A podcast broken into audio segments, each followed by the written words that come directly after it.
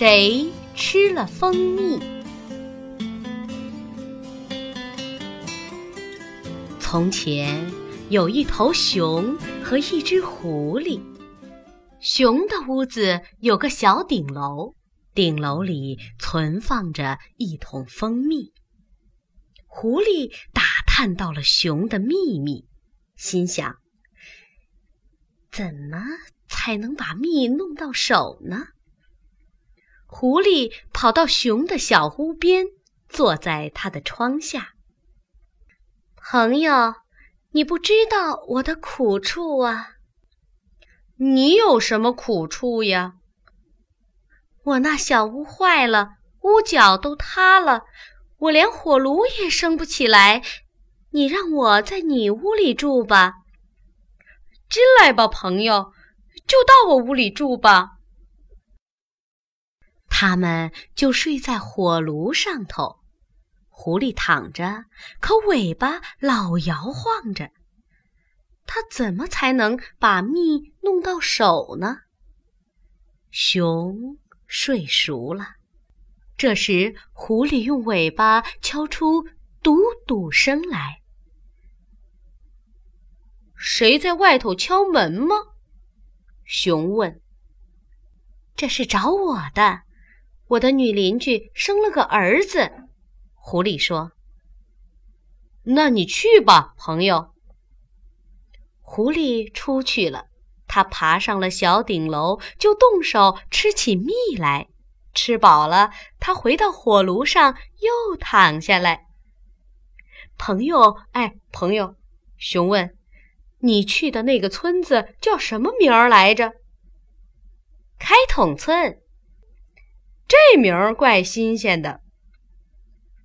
第二天晚上，他们睡下后，狐狸又用尾巴“嘟嘟嘟”的连声敲着。朋友，朋友，又是叫我来了。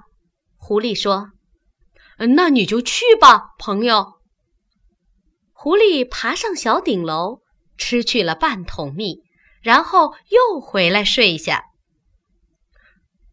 朋友，朋友。今晚去的村子又叫什么来着？一半村。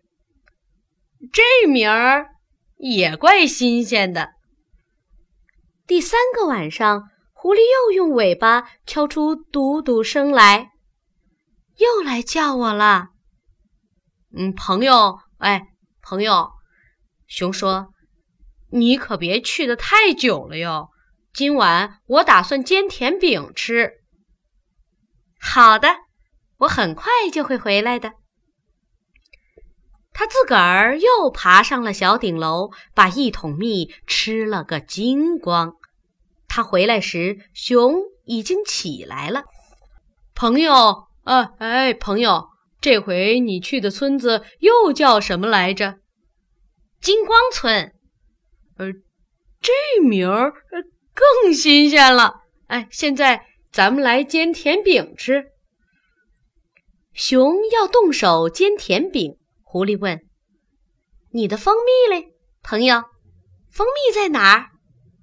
在小顶楼上呀。”熊爬上小顶楼去取蜂蜜，桶里没有蜂蜜，空荡荡的。谁吃掉了我的蜂蜜？他问。一定是你，呃，朋友。我肯定呃不会是别人干的。不，朋友，我连蜜的影儿也没见过呀，怕是你自个儿吃了，推到我头上来的吧？熊左思右想，有办法了。他说：“让我们来检验一下谁吃了蜜。我们都躺到太阳下边去，肚皮朝上，谁的肚皮上有蜜化开。”谁就是吃了蜜的？他们都来到太阳下，仰面躺好。熊躺着躺着就睡熟了，狐狸可没睡着。它看着自己的肚皮里，看着看着，肚皮上果真淌下一滴蜜来了。他很快把蜜从自己肚皮上刮下来，抹到熊的肚皮上。朋友，哎，朋友，你这是什么？现在看清楚，是谁吃了蜂蜜了？熊没办法，只好向狐狸承认，他错怪他了。